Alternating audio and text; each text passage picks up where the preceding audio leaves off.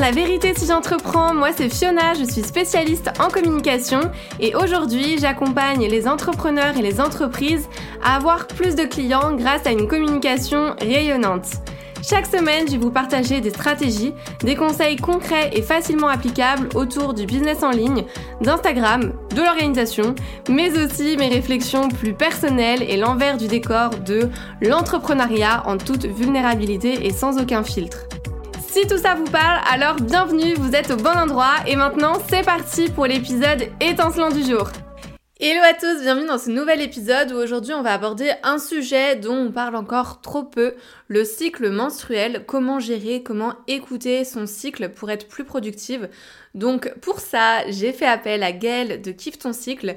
Je vais vous laisser avec notre échange qui était vraiment super intéressant. Je vous invite d'ailleurs à prendre des notes et puis on se retrouve à la fin. Hello Gaëlle, je suis ravie de t'accueillir dans La vérité si j'entreprends pour parler d'un sujet dont on entend encore trop peu parler. Et ce que j'aime justement avec toi, c'est euh, que tu sors du tabou du cycle menstruel. Donc c'est ce qu'on va aborder aujourd'hui. Ce que je te propose, c'est de te présenter dans un premier temps pour les personnes qui ne te connaissent pas. Avec grand plaisir. Bonjour Fiona, ça me fait trop plaisir d'être là euh, en tant qu'entrepreneuse déjà parce que j'adore aborder ce sujet-là. Euh, alors, qui suis-je? Ben, Je suis une entrepreneuse.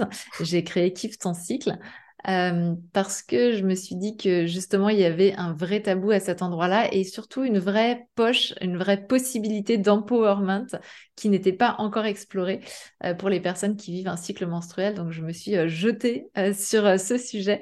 Euh, et, au quotidien, bah, c'est ça mon métier. En fait, je fais, euh, bah, je réponds à des interviews comme la tienne aujourd'hui. Je crée des programmes en ligne euh, pour aider à régler les problématiques du cycle ou pour aller mieux, ou pour mieux comprendre son cycle.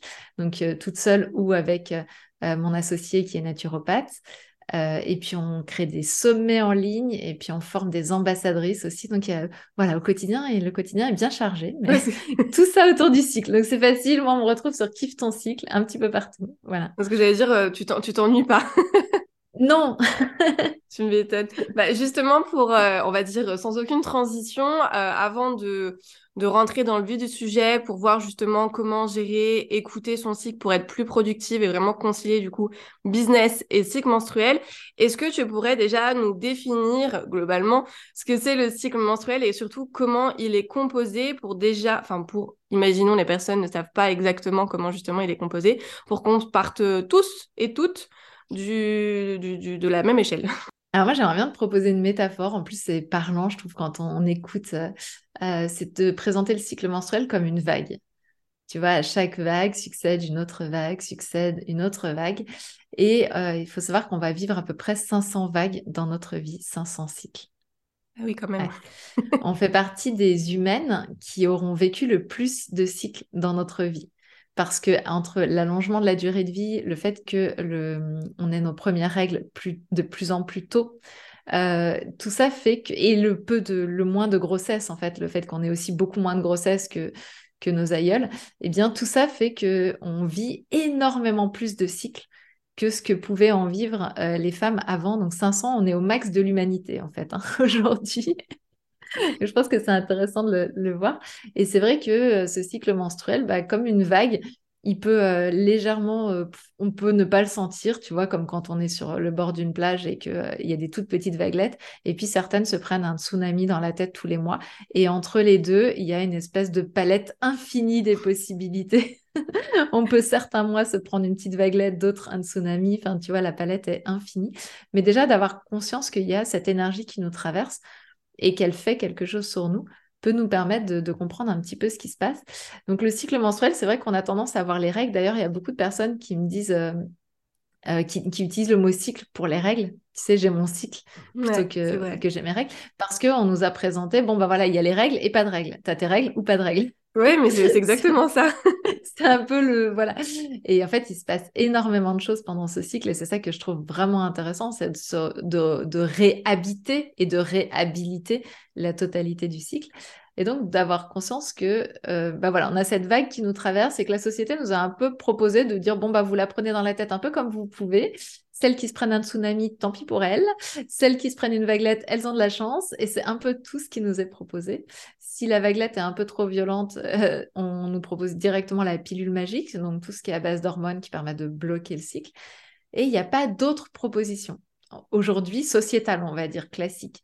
Et c'est là où Kiffe ton cycle arrive et c'est là où, je me présente. Et moi, je dis, mais attention, ça, c'est cette vague, c'est une énergie. Et on va pouvoir l'utiliser pour faire une super session de surf. On va pouvoir apprendre à surfer cette vague, d'autant que, euh, bah, en fait, le cycle menstruel fonctionne comme une session de surf. Et c'est là où je trouve que c'est pratique d'avoir la métaphore parce que c'est ce qui permet de nous en souvenir. Et tu vois, une session de surf, ça commence euh, posé sur notre planche, on est tranquille, on attend la vague suivante, on réfléchit à la vague d'après, de... qui s'est passée avant. On réfléchit aussi à ce qu'on va faire sur la vague d'après.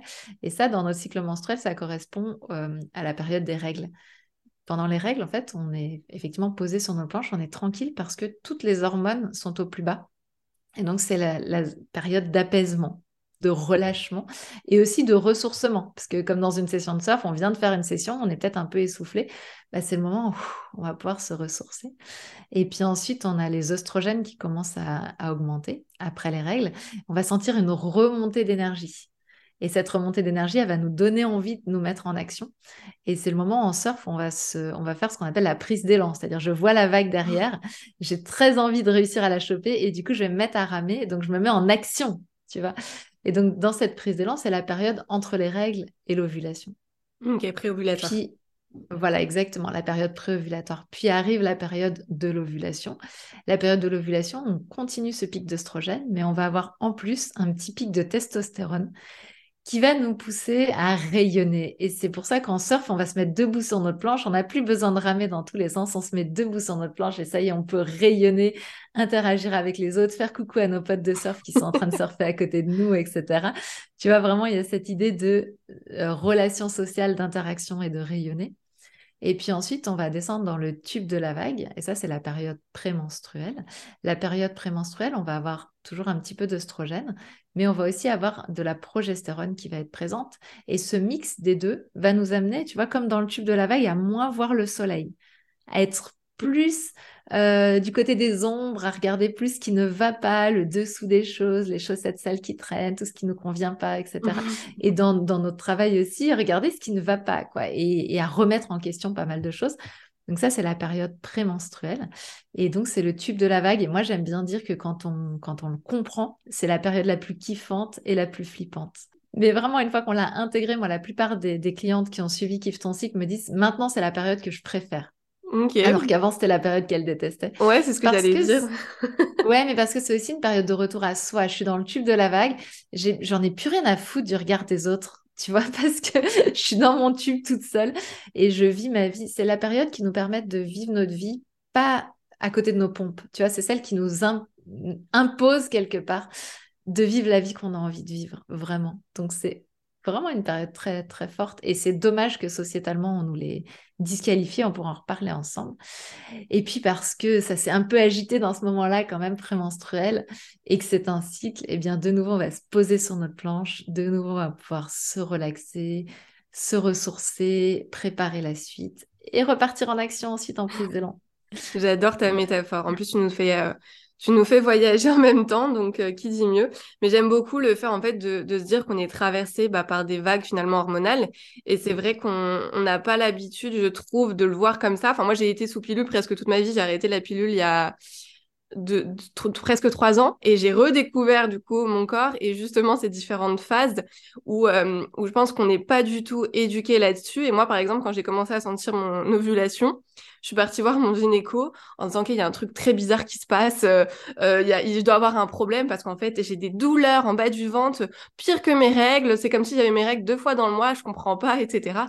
Et il m'a dit mais c'est très bien, ça veut dire que l'ovulation marche bien chez vous. Et je lui dis ah non parce que moi quand je parle avec mes copines elles ont pas du tout ça, je comprends pas. Et du coup on est vite finalement paniqué parce qu'encore une fois il y a ce manque d'éducation à ce sujet et je trouve ça génial bah, du coup que tu que tu fasses que tu fasses ça et que tu donnes la possibilité de sortir justement de ce sujet tabou qui où on n'ose pas en parler. Je, je rebondis aussi là-dessus mais c'est vrai que généralement alors ça c'est plus euh, pour les femmes et les hommes. Moi je vois mon chéri euh, je fais une petite parenthèse mais il est coach sportif et à chaque fois qu'il a des clientes qui sont justement en période de menstruation de règles elles osent pas lui dire. Et en fait, il le voit qu'elles ont peut-être moins d'énergie en tout cas. Et, euh, et à la fin, du coup, il dit, bah voilà, euh, est-ce que tu as quelque chose aujourd'hui? Tu te sentais pas bien? J'ai remarqué. Et elle disait, bah en fait, euh, je suis en période un peu, tu sais, pour les, les, les filles, mais tu, vraiment, tu sais, vous n'osez pas du tout dire les choses. Donc, je pense que c'est important d'en parler, justement, de sortir de ce tabou et de finalement, enfin, de vivre, de mieux vivre avec et, et d'en être fier parce que c'est ce qui nous compose finalement. Alors, non seulement c'est ce qui nous compose, mais en fait, moi, j'aime bien rappeler quand même que 100% de l'humanité est sur cette terre grâce à ce phénomène. Ouais, c'est vrai. parce que quand on dit, ah, c'est un truc de fille et tout. Ouais, enfin bon, en fait, qui que tu sois, tu ne serais pas là si ce phénomène n'existait pas. Je pense que c'est intéressant, tu vas de le réhabiliter aussi de cette manière-là. C'est intéressant ce que tu dis. Moi, mon coach sportif, par exemple, est très, très au courant d'où j'en suis. Parce que, bah, déjà, on en parle. Euh, c'est un homme, hein. mais, c'est, euh, mais surtout, euh, j'ai vraiment des réactions très différentes d'une phase à l'autre. Et, et, du coup, quelque part, lui qui a cette finesse-là, il va être capable aussi de choper mes réactions. Et par mmh. exemple, moi, quand je suis dans le tube de la vague, donc en phase prémenstruelle, je vais avoir tendance à terriblement me dévaloriser. Et je vais passer la séance à dire que je fais de la merde. Mais vraiment, tu vois. et en fait, on finit par en rigoler tous les deux parce qu'on en prend conscience tous les deux et du coup, on, en rit. Mais euh, ça pourrait être hyper contre-productif si je finissais par y croire, tu vois et le fait de comprendre que je suis en période prémenstruelle et que lui aussi et qu'on en rigole tous les deux, bah forcément ça dédramatise et ça fait que je, reste motivée sur le long terme. Avant, quand je ne comprenais pas ça, ce genre de séance pouvait me faire abandonner complètement un sport ou euh, tu vois. C'est bien de du coup de le rappeler justement pour aller pour aller au-delà et je rebondis par rapport justement au syndrome prémenstruel. Est-ce que pour toi le enfin il y a une corrélation on va dire entre le stress et le syndrome prémenstruel notamment dans l'entrepreneuriat? Euh, moi, je le vois avec moi et du coup, c'est vrai que je, bah, me pose euh, la question pour moi, mais je suis sûre que d'autres personnes se poseront cette question aussi. Moi, j'aime beaucoup dire que le stress, c'est le premier perturbateur endocrinien. Ouais. Mmh. C'est-à-dire qu'en fait, euh, par plein de mécanismes différents, que je pourrais t'expliquer très rapidement, mais par plein de mécanismes différents, ça va être le moyen majeur de pirater notre état. Et comme notre cycle menstruel est un petit peu le révélateur de notre état, eh bien, c'est le cycle menstruel qui trinque en premier. Pour une raison toute simple, je pense que tu vas, tu vas te dire tout de suite, mais oui, c'est évident. En fait, le stress, c'est pour notre corps, c'est de la survie immédiate. Mmh. Le cycle menstruel, c'est le fait de pouvoir se reproduire. Nos cellules, toutes nos cellules, elles ont deux lettres de mission. C'est nous faire survivre et nous faire nous reproduire. Mais on est d'accord que la survie doit passer avant la reproduction. Et donc, à partir du moment où il y a stress, ça veut dire risque pour la survie immédiate, la fonction reproductive est mise à mal. C'est mmh. assez logique en réalité. Ah et donc, ce qui se passe de façon déjà toute bête, c'est que la matière première qui est utilisée pour créer l'hormone, le cortisol, l'hormone qui tamponne le stress, qui gère le stress, est la même que la matière première qui est utilisée pour créer notre progestérone donc l'hormone qui est dans la période prémenstruelle. Si on a trop peu de, progestérone, c'est là qu'on se prend un, syndrome prémenstruel carabiné. Et donc, quand le corps il doit choisir entre faire du cortisol ou faire de la progestérone, il choisit pas une seconde. Il se dit, moi, je vais sur le cortisol, je règle le problème de stress immédiat. Et donc, forcément, ben, en fait, ça amène à ce que euh, on se retrouve avec euh, cette, euh, cette situation très particulière qui est le corps a priorisé la gestion du stress par rapport à prioriser le, le, le cycle menstruel. Donc c'est mmh. déjà tout bête à ce niveau-là. Ensuite, il y a plein d'autres actions, c'est-à-dire que, enfin, il y a plein d'autres petits endroits où le stress va venir pirater. Au niveau de notre thyroïde, par exemple, au niveau de notre gestion de l'insuline, au niveau d'énormément d'endroits. Et tout ça va contribuer au syndrome prémenstruel. Donc, c'est la première chose qu'on travaille euh, avec l'alimentation quand on travaille euh, le, syndrome prémenstruel. Parce qu'il faut savoir que le syndrome prémenstruel, aujourd'hui, il est presque considéré comme normal. C'est bah oui, tu as un syndrome prémenstruel. Tu sais, un peu, euh, pas de chance. Et c'est dingue, c'est complètement dingue, parce que le syndrome prémenstruel, c'est juste un déséquilibre entre œstrogène et progestérone. Et ce déséquilibre, il est complètement possible de le rééquilibrer. Donc, ce qui est fou, c'est qu'aujourd'hui, on nous dit, bah ouais, pas de chance. Alors qu'en réalité, mais nous, on a 90% de réussite sur notre programme. C'est-à-dire que les personnes qui font avec nous le programme qui s'appelle Kiffe ton syndrome prémenstruel, 90% d'entre elles disent à la fin, je vois arriver mes règles, j'avais rien vu. Alors qu'avant, c'était le truc qui me permettait de savoir. D'ailleurs, il y en a qui se plaignent hein, sur le groupe, qui disent, mais maintenant, du coup, je sais plus quand est-ce qu'elles arrivent.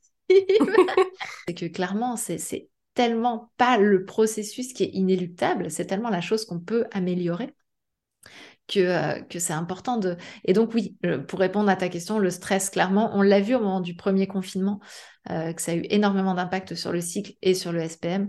Euh, notamment d'un côté comme de l'autre, c'est-à-dire celles qui se retrouvaient en confinement à être beaucoup moins stressées, ben, d'un seul coup ont vu tous leurs symptômes disparaître, et puis à l'inverse, celles qui se sont retrouvées ultra stressées avec les enfants, la gestion du télétravail et compagnie, euh, ont vu euh, d'autres problèmes apparaître. Mais clairement, le stress est le premier, le premier perturbateur endocrinien. De toute façon, je pense que le stress, il est, il fait de, nombreux dégâts pour pas mal de choses. Mais c'est vrai que ce syndrome prémenstruel, je trouve que, alors, j'allais dire pire, mais c'est pas le mot qu'il faut employer, j'imagine. Mais je trouve que c'est celui qui est, on va dire, le, plus challengeant, où moi, personnellement, je suis très chahutée, on va dire, émotionnellement parlant, euh, que la période, finalement, des, de, des règles, la période de, de menstruation. Et du coup, est-ce que tu as des conseils, justement, à nous donner pour gérer euh, bah, ce syndrome prémenstruel, gérer aussi ces, ces, moments de doute, ces phases un petit peu plus down, euh, quand on est dedans pour, euh, on va dire, apprivoiser un petit peu plus ce syndrome prémenstruel Moi, ce que j'aimerais bien déjà, c'est qu'on fasse la différence entre le syndrome prémenstruel et la période prémenstruelle. Et ça, aujourd'hui, dans notre société, on ne sait pas la faire. Le syndrome prémenstruel, c'est quand il y a un déséquilibre entre oestrogène et progestérone, qu'on a des manifestations physiques, comme par exemple le gonflement, des tensions, euh, le fait d'avoir des douleurs au ventre, des douleurs à la tête, des douleurs au dos. Toutes ces choses-là, c'est du syndrome prémenstruel. Ça, à partir du moment où il y a une manifestation physique, ça veut dire qu'il y a un déséquilibre. Quand on a aussi des colères complètement euh, impossibles à stopper, où on sent que ça nous déborde complètement, c'est pas nous, quoi, tu vois, le truc un peu Là, on peut, voir qu'on est dans le déséquilibre. Et là, donc, il va falloir le régler en faisant en sorte de faire un rééquilibrage hormonal. Donc c'est là où j'ai envie de dire, vraiment, ça vaut le coup de suivre un programme comme le nôtre ou d'autres, mais l'idée, c'est de faire pas à pas, de comprendre qu'est-ce qui déséquilibre l'organisme et de faire pas à pas un rééquilibrage. Et puis ensuite, il y a la période prémenstruelle. Il y a qu'est-ce qui est normal dans cette période, mais qui nous a pas été transmis et surtout qui est considéré comme négatif par la plupart de la société. Qu'est-ce qui est normal dans cette période? Ce qui est normal dans cette période, c'est que justement, ce soit une période qui nous invite à revenir à nous-mêmes. Or, dans cette société où on valorise les femmes qui prennent soin des autres, qui font attention, qui sont souriantes, qui sont joyeuses. Moi, je me souviens, j'ai grandi en banlieue. Régulièrement, si je sortais en faisant la gueule dehors, il y avait un, homme qui se permettait de m'interpeller pour me dire Ouais, ouais, ouais c'est la gueule la petite demoiselle, tu sais, le truc. En fait, non, mais je fais ce que je veux. Ah mais on sent bien que socialement, il y a l'injonction un peu au sourire, l'injonction à la sympathie, l'injonction à tout ça. Et euh, ce à quoi nous invite la période prémenstruelle, c'est justement à s'éloigner de toutes ces injonctions. Donc effectivement, on peut avoir l'air moins souriante parce que juste à ce moment-là, on n'a pas envie. Euh, on peut aussi, euh, en fait, c'est aussi la période qui va nous proposer de régler tout ce qu'on n'a pas réglé le reste du cycle. Ça veut dire, moi j'aime beaucoup parler, et ça c'est vraiment un tips de l'hygiène émotionnelle. C'est comment j'ai géré les choses tout au long de mon cycle et ça se révèle quand j'arrive dans la période prémenstruelle. Donc, par exemple, si quand euh, je suis en prise d'élan, donc, euh, donc bah, on va commencer par le début du cycle, ça va être plus simple. Si, si, si posé sur ma planche, je suis fatiguée et tout ça, ça me saoule, j'ai pas envie de discuter avec les gens parce que j'ai juste envie de me ressourcer et que on me donne par exemple du travail à faire, des choses que par exemple euh, une collaboratrice a pas fait quelque chose et pour l'entreprise. Et puis, euh, je me dis, bon, tant pis, laisse tomber, je le fais, mais juste parce que flemme d'aller parler avec elle, quoi, tu vois. Donc, je fais le job. Ensuite, j'arrive en prise d'élan. Et en prise d'élan, j'ai plein d'énergie. Donc, pareil, si un truc n'a pas été fait, je vais me dire, allez, tant pis, je le prends, je le fais, machin, etc. Mais à l'intérieur, ça grince toujours un peu, tu vois, parce que je me dis, c'est pas à moi de le faire, tu vois. Mais en prise d'élan, j'ai pas envie de parler aux gens, j'ai juste envie d'agir, donc je fais. Et puis ensuite, je suis debout sur ma planche. Et debout sur ma planche, je me rappelle que je vais nourrir les relations. Donc c'est pareil. Nourrir les relations, ça veut dire pas envie de me fighter avec les gens, pas envie de me prendre la tête. Allez, ok, je fais, j'accepte des trucs que je devrais pas accepter, machin, dans l'environnement familial comme dans l'environnement professionnel, hein, des deux côtés. Et j'arrive dans le tube de la vague. Et le tube de la vague, c'est Hey cocotte, on va faire les comptes. et bien là, à ce moment-là, le, le, petit truc, la moindre petite étincelle qui va venir s'ajouter à tout ce que j'avais déjà collecté dans ma hotte précédemment, va me faire exploser parce que juste ras-le-bol de faire le boulot des autres, tu vois. Et donc, si quand je suis posée sur ma planche, plutôt que de me dire ah flemme de lui parler, machin, etc., je le faisais à ma manière, mais je, résolvais tout de suite le problème. Et pareil dans toutes les autres phases, eh bien, j'arriverais j'arriverai dans le tube de la vague, donc dans la période prémenstruelle, avec beaucoup moins de choses euh, dans ma hotte. Et donc, beaucoup moins de cailloux à renvoyer sur les gens. oui, bah forcément, c'est logique. Et, voilà, et de la même façon, si euh, on s'est contraint socialement à certaines règles parce que, je sais pas, dans la famille, on fait ci, on fait ça, il y a des obligations, des nécessités, tous ces masques sociaux qu'on a posés, en fait, quand on est dans le tube de la vague, on est invité à les dégager.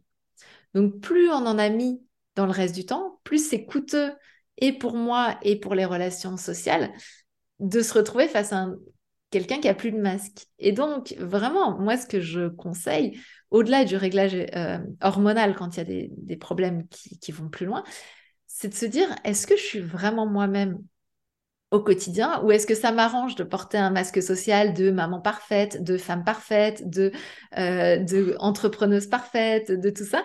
Et en fait, ce sont tous ces masques qui s'explosent la tête contre cette période prémenstruelle parce que dans la période prémenstruelle, en fait, comme on a les oestrogènes qui fonctionnent un peu comme la pédale d'accélérateur du corps et la progestérone qui fonctionne elle comme un peu comme la pédale de frein du corps, et qu'on est ballotté entre accélération, frein, accélération, frein, accélération, le mental est plus capable de tenir sa posture hmm. s'il avait une posture. Et donc, c'est là que tout craque. Et donc, moi, la proposition que j'ai envie de vous faire, c'est on se débarrasse de nos postures, mais réellement tout le temps, en tout cas un maximum du temps. Et donc forcément, quand on arrive en période prémenstruelle, c'est beaucoup moins coûteux parce que finalement, bah, j'ai toujours été moi-même. Je suis souriante quand j'ai envie de sourire, mais je suis pas souriante quand j'ai pas envie de sourire. Je suis sympa quand j'ai envie de l'être, mais je suis pas sympa quand j'ai pas envie de l'être. Moi, j'aime beaucoup, c'est Chloé Bloom qui dit ça, qui dit, qui parle de travailler sa désagréabilité. Et j'adore ce terme parce que on le fait pas assez. non, on le fait pas assez parce que la société nous renvoie euh, quelque chose de très négatif sur la colère des femmes, nous renvoie quelque chose de très négatif euh, dès qu'on n'est pas souriante, etc. Et à nous de réhabiliter ça, de permettre aussi aux autres personnes de l'être. et, euh, parce que pour le vivre au quotidien et pour voir mes clientes le vivre aussi, quand on a compris que finalement on récoltait ce qu'on avait semé pendant tout le reste du cycle dans cette période prémenstruelle et qu'on arrête de semer, bah, ça se passe beaucoup mieux en réalité. Mmh, et alors là, on va vraiment pouvoir l'utiliser à des fins hyper positives pour nous. C'est ce que j'aime bien appeler, moi, surtout pour les, entrepreneuses, euh, c'est que ça va être la période d'audit de notre vie. Et ça va être la période où on va repérer tout ce qui va pas, mais vraiment de façon hyper efficace. Et moi, je vais dire non, mais cette page de vente, elle est toute pourrie, euh, elle me ressemble pas du tout. Et je dis pas qu'il faut tout de suite la détruire. Hein, je vous conseille pas d'ailleurs. D'ailleurs, moi, ce que je vous conseille de faire dans ce cas-là, c'est de dupliquer. Ouais, vaut mieux. mais, en général, ce que je vais faire dans cette période-là, quand je vais, quand ça va être tellement moi, quoi, et je vais être tellement fière de ce que j'ai fait. Donc voilà, je conseille de pas détruire parce que parfois on va avoir un regard surcritique, c'est vrai. Mais pour autant, euh, regarder les idées qu'on a dans cette période-là. Moi, tout ce qui existe aujourd'hui dans Kiff son cycle a été créé en, phase, en phase prémenstruelle. Donc pour toi, il vaut mieux créer, enfin il vaut mieux, en conseil en tout cas, c'est créer justement des, des, projets euh, ou même travailler hein, sur des missions en phase du coup prémenstruelle et par contre passer à l'action, enfin avoir cette phase de réflexion sur euh, la phase prémenstruelle et du coup sur la phase préovulatoire être dans l'action et du coup mettre en application tout ça ou pas? Alors déjà moi je trouve que c'est ça c'est trop t'imagines si tu devais penser comme ça toute ta vie oui, c'est bah... une charge mentale délirante. Et je suis tellement contre ça. Donc ça c'est clairement la vision qui vient des États-Unis c'est tout à fait ça. Alors il va falloir faire ça dans cette période là ça dans cette période là je suis tellement pas d'accord avec avec ça parce qu'en vrai on sait donc en vrai, on fait naturellement. Et donc, non, dans la période prémenstruelle, on a encore des oestrogènes, on a encore de l'action, de l'énergie de l'action. Donc si on a envie d'agir, au contraire, on peut agir. Ce que je conseille juste, c'est de ne pas faire d'action définitive dans cette période-là. Euh, notamment, si moi je m'écoutais, notamment au début de la, de création d'entreprise, j'aurais été euh, au tribunal de commerce à chaque fois que j'étais en période prémenstruelle pour résilier mon entreprise, pour la fermer, parce que je me disais non, mais il n'y a pas de modèle économique, on n'y arrivera jamais, etc. tu vois Donc ça peut être un peu la période où on peut. Moi, j'aime bien dire c'est vraiment pas le moment de démissionner ou de fermer son entreprise, de divorcer ou de se suicider. Tu vois, parce que c'est trois trucs un peu définitifs et ce serait dommage de les faire à ce moment-là et de les regretter après, tu vois. Oui, il vaut mieux réfléchir, quoi. voilà, mais euh, voilà, sortie des choses définitives, non, on peut passer à l'action clairement. Effectivement, c'est bien de pouvoir dupliquer des choses et tout quand on est ultra critique. Mais euh, non, moi, j'y crois pas au fait qu'il y ait des phases où c'est bien d'agir, des phases où c'est pas bien d'agir, etc. Ce que je pense, c'est qu'au fond de soi, on sait. Moi, ce que j'ai observé, et je le vois avec mes clientes, c'est en vrai, tu, fais ce qui est le bon moment pour toi. Mais il y a un truc dans ta tête qui te dit, hey, tu devrais être en train de faire autre chose. Donc, admettons, tu es en train de contacter tes clientes parce que tu es debout sur ta planche et que tu as trop envie d'interagir avec les gens et tout. Et il y a un truc dans ta tête qui fait euh, ta comptabilité, elle n'a pas été faite. Euh, il faudrait que tu fasses ta comptabilité. Qu'est-ce que tu fous appeler les gens? Et tu vois Et en fait, moi, ce que j'observe, c'est qu'on fait naturellement ce qui est la bonne chose pour nous mais on a un Jiminy Cricket qui vient nous dire qu'on devrait être en train de faire autre chose. Et donc, c'est plutôt cette voie-là qu'il faut réussir à apaiser en lui disant non, mais en fait, ce que je fais là, c'est la bonne chose pour moi, plutôt que de considérer qu'il y a des bonnes choses et des mauvaises choses à faire. Moi, je transmets aujourd'hui euh, une proposition qui est de remarquer qu'en fait, on est capable de tout faire dans toutes les périodes. On va juste le faire différemment. Et donc ça, déjà, en termes de charge mentale, c'est quand même vachement plus cool parce que Personnellement, j'ai un cycle irrégulier et mon agenda, il est rempli à 2-3 mois. Donc, c'est impossible. Bah ouais, tu m'étonnes. Mais c'est tellement mieux parce que euh, j'ai cette chance d'avoir un cycle irrégulier et de ne pas avoir pu programmer.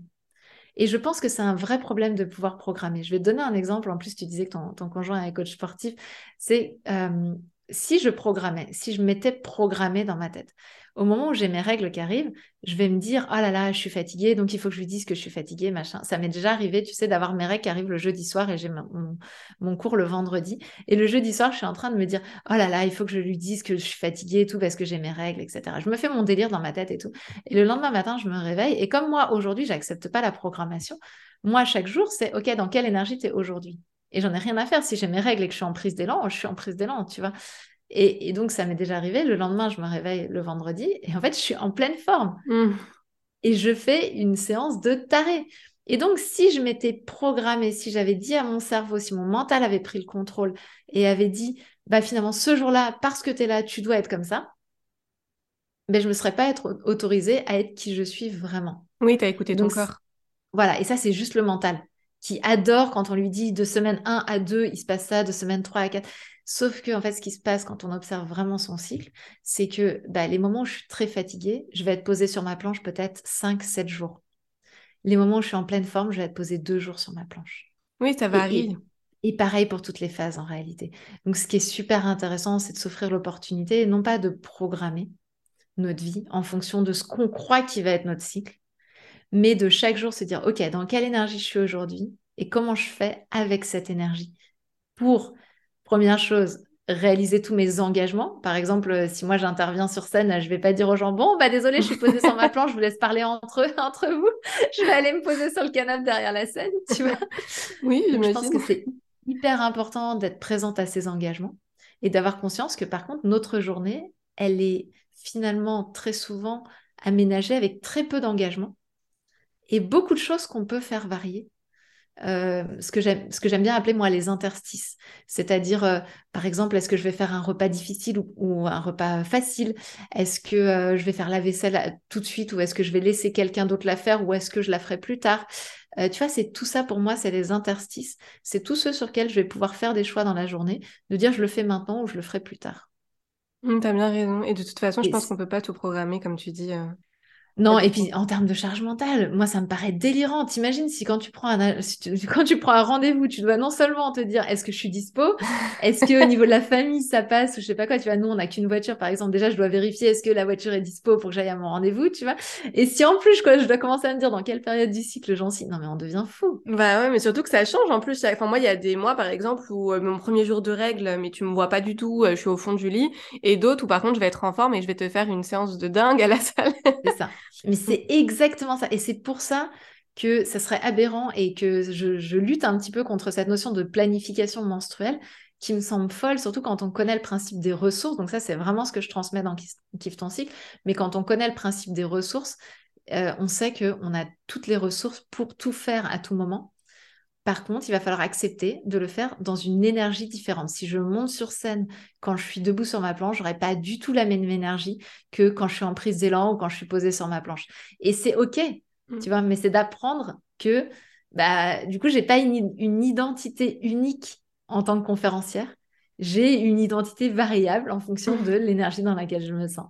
Ouais, j'adore et tu fais bien de le rappeler. Et moi, je voulais rebondir justement sur ce que tu disais tout à l'heure, euh, comme quoi tu n'as pas de cycle euh, régulier et justement, comment faire du coup quand on ne connaît pas euh, ces différentes phases et qu'on a un cycle irrégulier et encore, j'irai même plus loin, quand on n'a pas justement ce moteur, donc quand on est enceinte, quand on est ménopausée, bah comment, comment on fait, comment on gère, parce que du coup, on est un petit peu livré à nous-mêmes. Alors, ce dont on n'a pas parlé, c'est qu'en fait, euh, pour moi, le vivant est cycle. Tout le vivant. On n'a pas la même énergie à la naissance que à 80 ans. On n'a pas la même énergie en été qu'en hiver. On n'a pas la même énergie le lundi matin que le vendredi soir. On n'a pas la même énergie le matin que juste en début d'après-midi. En fait, tout est cycle.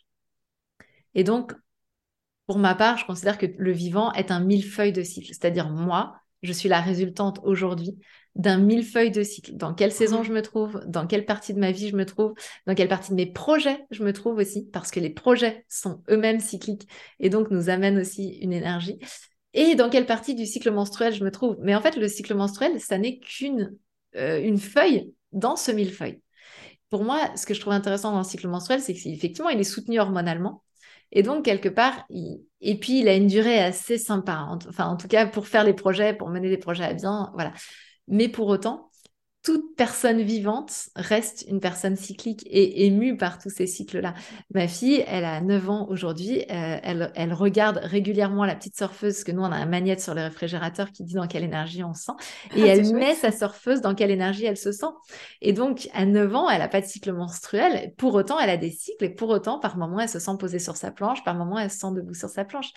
Donc, moi, ce que, mon, grand rêve, c'est que demain, toute personne vivante ait l'opportunité de se poser au moins une fois par jour la question, tiens, dans quelle énergie je me sens aujourd'hui?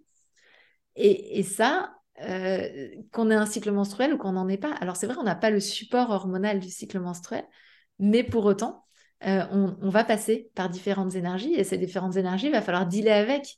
D'où le fait que je sois aussi contre euh, cette notion de planification menstruelle parce que ça voudrait dire que notre cycle menstruel nous pilote un petit peu comme une télécommande.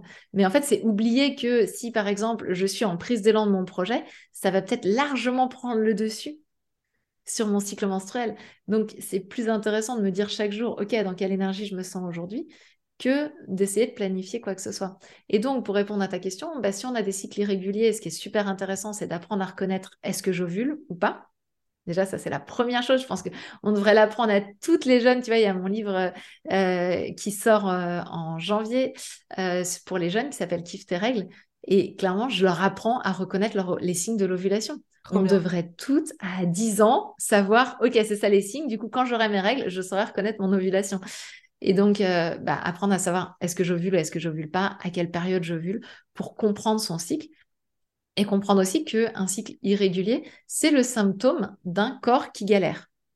Si un cycle est irrégulier, à plus de 5 jours de variabilité euh, euh, habituelle, euh, ben, en fait, ça veut dire que le corps galère. Et c'est le cas pour moi, hein, parce que moi j'ai un syndrome des ovaires polykystiques. Donc aujourd'hui, il est bien régulé et mon cycle est de plus en plus régulier, mais c'est un vrai symptôme. Et donc, ce qui est complètement fou, c'est de ne pas considérer que ce soit un problème qu'il y a un cycle irrégulier. Si c'est un cycle irrégulier, ça veut dire que le corps galère quelque part. Et donc, il va falloir l'aider ou le comprendre. Donc ça, c'est la première chose. Et quand on est enceinte, on, vit encore un autre cycle. Clairement, c'est, on voit bien, hein, de toute manière, là, donc on est dans un bain de progestérone massif. Et ce qui va se passer pendant la grossesse, c'est que donc euh, vraiment les taux de progestérone sont juste immenses, énormes, rien à voir avec ce qu'on vit pendant le cycle menstruel. Et euh, ce qui va se passer, c'est que c'est nos récepteurs qui petit à petit vont être de moins en moins réceptifs à, cette quantité de, progestérone parce que euh, les récepteurs à la progestérone, pour qu'ils s'activent, il faut qu'il y ait des oestrogènes en contrepoint. Et, donc, comme là, il n'y a pas suffisamment d'oestrogènes en contrepoids, petit à petit, euh, dans la grossesse, les récepteurs à la progestérone vont être de moins en moins actifs, ce qui va faire ce fameux deuxième trimestre qui est souvent avec beaucoup d'énergie, parce qu'en réalité, c'est juste nos récepteurs qui sont moins actifs. Mais euh, c'est intéressant parce qu'on vit aussi une forme de cycle et ça vaut vraiment la peine de se demander chaque jour dans quelle énergie je me sens. Quand on est euh, en ménopause, ce qui est intéressant, c'est de voir que euh, dans certaines tribus ancestrales, on considère que la ménopause, c'est la période de la sagesse. C'est-à-dire que j'ai eu le support hormonal pendant toute ma vie cyclique et maintenant, j'ai plus besoin de ça pour savoir que chaque étape est importante et qu'il va falloir que je laisse de la place à chaque énergie dans ma vie. Et donc, c'est ça. La ménopause, c'est la période où on est suffisamment sage pour gérer nous-mêmes les fluctuations. Ah, c'est joliment dit, j'adore. Mais du coup, finalement, la clé en fait de tout ça, peu importe, euh, peu importe si on a un cycle régulier ou pas, si on est enceinte, etc., c'est euh, de s'écouter de renouer avec son féminin en fait, globalement. Mais avec son féminin ou avec son vivant, moi, je sais pas trop si c'est le féminin. Enfin, tu vois, c'est intéressant, on me, parle souvent de ça. Aujourd'hui, je sais pas parce que j'ai déjà, il y a 24% des hommes cisgenres, donc euh, qui ont un pénis, hein, qui n'ont pas d'utérus, qui disent qu'ils vivent un cycle mensuel qui ressemble en tout point à notre cycle menstruel. Et donc, c'est un quart. C'est énorme. Hein. C'est euh, une étude qui a été faite en Angleterre. Et encore, c'est ceux qui ont déclaré spontanément le vivre. C'est-à-dire que peut-être qu'il y en a d'autres qui, quelques mois après, se sont dit Ah, finalement, maintenant qu'elle le dit, c'est pas faux. Moi, j'ai rencontré plein d'hommes qui me disent, euh, certains prestats avec lesquels je travaille, qui, quand on commence une réunion, me disent Ah, je suis dans le tube aujourd'hui. Donc, est-ce que c'est le féminin ou est-ce que c'est renouer avec le vivant en soi Tu vois? mm, mm.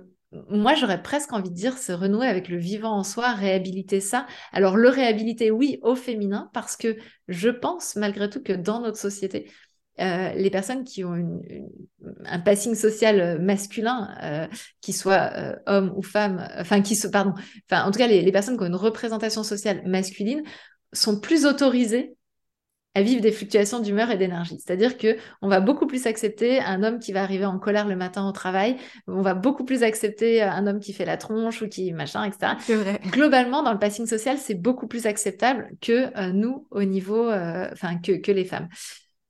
Donc c'est plus à ce niveau-là que je dirais réhabiliter le fait que les femmes aient le droit de passer par tout ça, que nous-mêmes, en tant que femmes, on ne soit pas à dire d'une collègue ou d'une copine ah qu'est-ce qu'elle a ça là elle a ses règles aujourd'hui parce que on va se le dire. hein.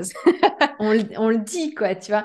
Euh, entre ça ou elle est mal baisée ou je sais pas quoi je veux dire et ça ça sort de la bouche de femme et j'ai pu le dire ou le penser. Je sais pas si je l'ai dit mais en tout cas je suis sûre de l'avoir pensé à certains moments de ma vie et c'est plutôt réhabiliter ça c'est-à-dire que dans la sororité, c'est aussi une sororité où on accepte nos sœurs hmm. et nous-mêmes comme fluctuantes et ayant le droit de ça. Et que quelque part, ce soit accompagné, qu'on accepte nos filles aussi comme ça. Tu vois, qu'il y ait quelque chose de cet ordre-là.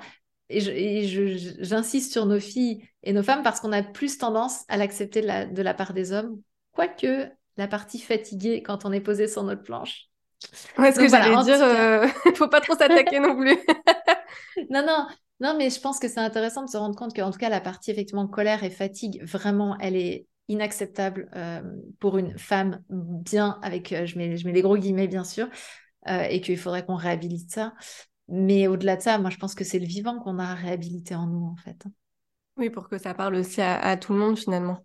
Mais oui, c'est parce que si on élève euh, petit garçon comme petite fille tout jeune en disant euh, on a le droit, on a le droit d'avoir des moments où on est up, des moments où on est down et c'est ok et tout ça c'est le vivant et qu'on les élève comme ça, on sera dans une société où tout le monde sera beaucoup moins en lutte pour présenter une, façade toujours parfaite. Et puis, ce qui est intéressant aussi là-dedans, c'est les notions de contribution, c'est-à-dire que bah, quand je suis un peu fatiguée, je peux demander aussi euh, au reste de la famille de contribuer. Et puis si eux sont fatigués aussi, bah, on peut réfléchir ensemble à bah, tant pis comment on fait aujourd'hui avec tout le monde qui est fatigué. Et c'est ça que je trouve intéressant, c'est quelque part ça réhabilite aussi la possibilité de communiquer sur nos besoins, de se rendre compte est-ce que nos besoins se compensent et à ce moment-là c'est génial parce que bah il y en a un qui va faire et puis l'autre qui va pas faire, ou est-ce qu'au contraire à ce moment-là on a les mêmes besoins euh, de faible énergie par exemple en même temps? Et tiens bah comment on fait pour accepter que ce ne soit pas fait par exemple? Et je pense que c'est vraiment euh, quelque chose qui peut souder aussi dans un groupe familial et, puis aussi permettre que bah, nos générations, parce qu'en une génération, on peut changer les choses en élevant les jeunes avec ces consciences-là, ils vont arriver au travail avec cette conscience-là et tout sera OK. Et euh, moi, dans le travail, c'est ce que je dis. Moi, quand je suis posée sur ma planche, bien souvent, j'ai tendance à beaucoup moins en faire. Mais je sais que la semaine suivante, je vais tellement dépoter qu'on s'en fout, quoi.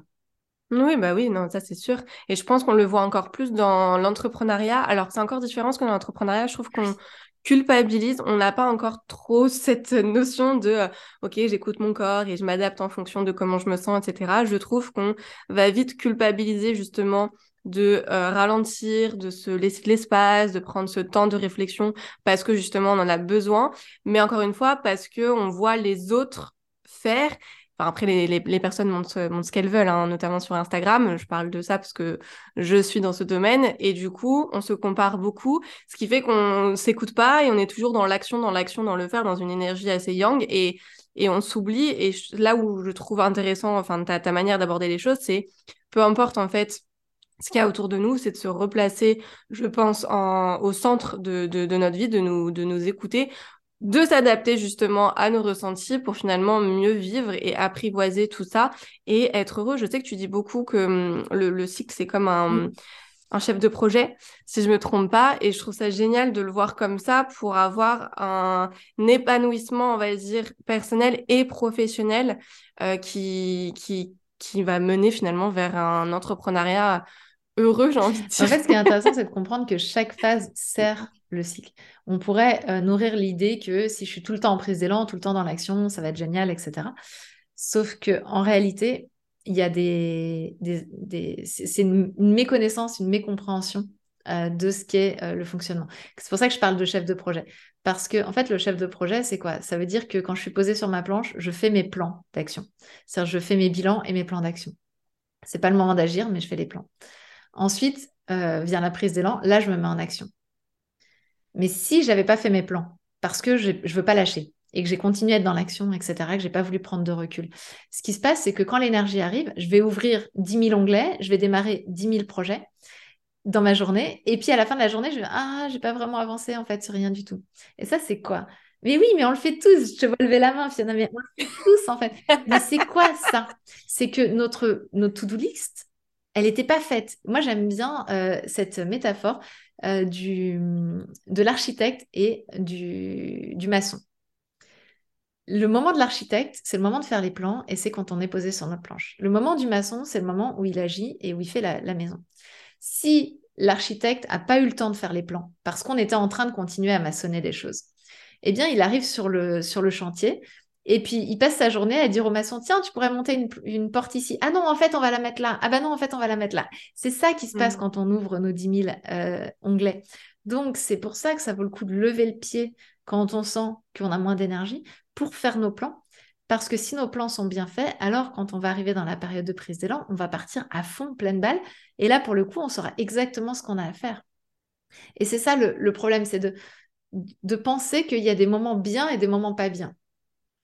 Alors qu'en réalité, ce dont on a besoin, c'est ça. On fait nos plans, on se met en action. Une fois qu'on s'est mis en action, on arrive dans la période où on est debout sur notre planche, on va être en interaction avec les autres. C'est hyper important. Un projet, il faut qu'on le porte au monde quelque part. Soit qu'on en parle à nos clients, soit qu'on en parle avec nos partenaires, ça j'en sais rien, mais il faut qu'on le porte au monde. Donc, on va avoir cette période ensuite d'interaction sociale favorisée. Puis, on va arriver dans le tube de la vague où on va faire un audit pour voir ce qui ne va pas avant de refaire de nouveau les plans et de se remettre en action c'est juste génial en fait de passer par ces passages-là. Et puis, il faut pas oublier que dans la période posée sur la planche, c'est aussi une période de ressourcement et que le burn-out des entrepreneurs, il existe, euh, c'est pas un mythe. Et donc, euh, pouvoir aussi avoir des périodes où vraiment on s'autorise à dire, bah non, là, je lève un peu le pied, tant pis, ces trucs-là qui sont pas urgents, je les ferai plus tard. Bah, c'est aussi l'opportunité de pouvoir euh, se ressourcer et de tenir dans la durée.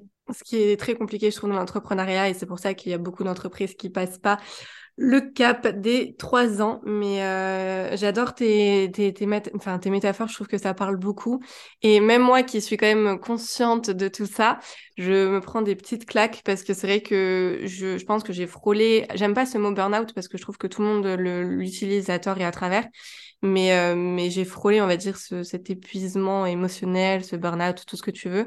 Euh, de nombreuses fois parce que justement je me suis pas écoutée, euh, parce que j'étais trop dans, dans l'action, dans le faire, faire, faire, alors que comme tu dis, en fait, il y a des phases où vraiment j'avais pas du tout envie et du coup il m'a manqué ce plan d'action pour, tu sais, la, petite brique, la première brique que tu mets pour ensuite mettre les autres. Mais en fait, il me manquait vraiment la base et du coup, euh, je me suis souvent euh, éparpillée et du coup fatiguée pour pas grand chose. Et encore, j'ai de la chance parce que je suis, hum, je sais pas si tu connais le human design, mais moi, je suis générateur et du coup, j'ai vraiment cette énergie, on va dire, illimitée quand je fais quelque chose que j'aime. Du coup, je peux vraiment travailler toute la journée sans voir le temps passer, sans m'épuiser, tout en étant productive. Mais par contre, du coup, le désavantage, on va dire, c'est que je n'écoute pas mon corps et que je, c'est d'un coup, je me prends la, vague, tu vois, dans la tête, mais il n'y a pas eu de, d'alerte, on va dire, avant.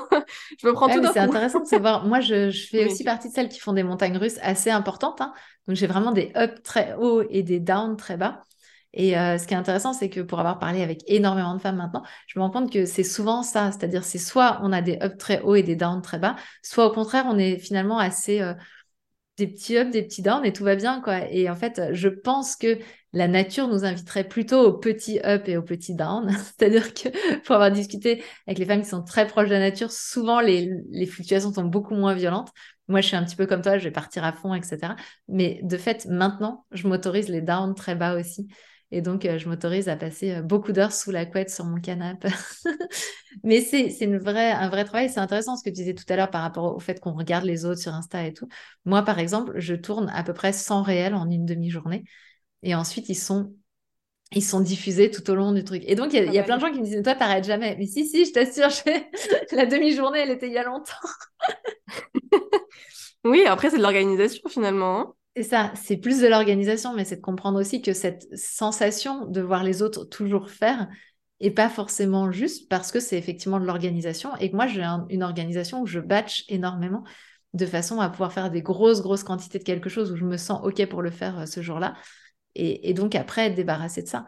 Et ça donne une illusion de toujours être en train de faire, mais en réalité, euh, je suis loin d'être en train de faire euh, toujours. Et d'ailleurs, j'ai une publication assez cyclique, mais il y a ces réels qui restent là et qui, qui donnent à l'algorithme à manger quelque part. tu vois, c'est un choix algorithmique, mais d'avoir conscience que voilà, les, vraiment euh, avoir des, des, moments où on s'autorise du, du, rien, c'est aussi des moments où on repense euh, qui on est sur cette terre, qu'est-ce qu'on fait, et c'est aussi des moments où on peut avoir des idées fulgurantes ou des. Et puis, c'est aussi le moment de faire un peu le, le ménage, de dire ça je continue, ça j'arrête. Et ça, c'est hyper important parce que parfois, on, mène énormément de projets dans notre hôte. Et quand on regarde, bah, il y a le 20-80. Hein, euh, en général, 20% de ces projets euh, nous rapportent 80% de notre chiffre d'affaires. Et on a les 80% autres qu'on traîne parce qu'on euh, ne s'est jamais posé la question est-ce que je continue ou est-ce que j'arrête?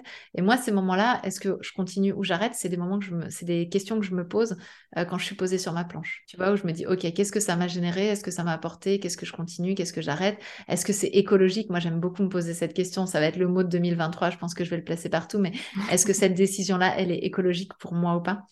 Et, euh, et c'est vrai que c'est pas toujours facile. Enfin, c'est pour ça que bosser sa désagréabilité, enfin, allez voir Chloé Bloom si vous la connaissez pas, mais vraiment, je trouve que cette notion de bosser sa désagréabilité pour être capable de dire non, pour être capable de dire pas maintenant, pour être capable de dire stop, euh, permet réellement d'être écologique avec soi-même et de se respecter.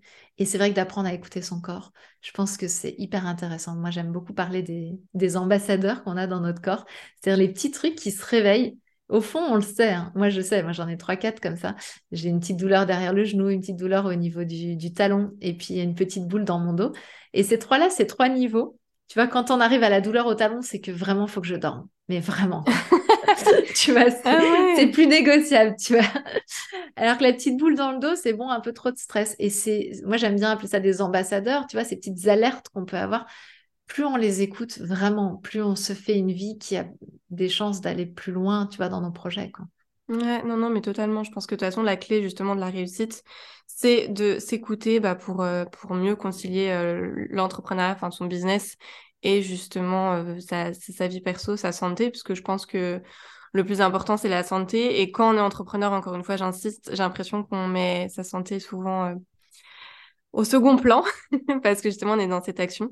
Mais en tout cas, merci beaucoup Gaëlle euh, pour tous ces conseils et tout ce que tu nous as partagé. Est-ce que pour la fin, tu aurais, euh, je sais pas, une citation ou un conseil justement que tu as vraiment envie de, de, de, redire, de remettre sur le, sur le plateau pour finir cette, cet épisode, pour vraiment concilier justement euh, l'entrepreneuriat, euh, le cycle et du coup bah, l'épanouissement de la personne dans, son, dans sa globalité? Ouais, moi j'aimerais bien transmettre une de mes, transmettre une de mes astuces euh, qui est de ne pas confondre se donner des excuses et se donner des échéances. Se donner des excuses, c'est ce qui fait qu'on n'avance pas et qu'on reste planté sur notre canapé et qu'on fait rien. Se donner des échéances, c'est ce qui nous donne l'autorisation de reporter à quand on ira mieux, mais pour autant on lâche pas l'affaire. Et ça, c'est ce qui fait aujourd'hui, je pense, la différence entre les personnes qui ont des entreprises qui se mettent en œuvre et les personnes qui restent à rêver d'avoir des entreprises. Ah non, mais c'est totalement vrai. Grosse, ça peut, ça peut avoir de, de grosses conséquences. Donc, euh, je, je prends. Je, vais me le noter moi, tu vois, pour moi déjà. voilà, et puis sinon, je peux transmettre juste mon mantra, c'est amuse-toi sérieusement de la vie, parce qu'on ne sait pas trop pourquoi on est là. Alors, autant le faire sérieusement, mais autant s'éclater quand, s'éclater quand même et avoir du kiff. Tu as bien raison, je le noterai aussi. euh, Gaëlle, où est-ce qu'on peut te retrouver? Alors, bah, il suffit de taper Kiffe ton cycle sur votre réseau social préféré. A priori, vous allez nous trouver. Euh, il y a le site internet kiffetoncycle.fr. Vous pouvez vous inscrire, euh, vous pouvez faire un test pour savoir euh, quelle est votre relation à votre cycle, ce qui vous permettra de savoir, voilà, là tout de suite, quelle est la relation au cycle. Ça prend deux minutes.